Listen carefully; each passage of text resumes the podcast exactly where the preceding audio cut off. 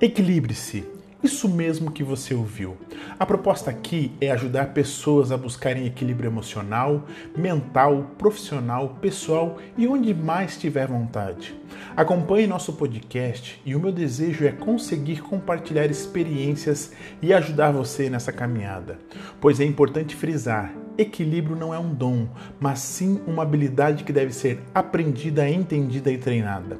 Sendo assim, te espero toda semana e fique à vontade para sugerir, opinar, reclamar e interagir. Equilibre-se, você na direção certa para uma vida feliz.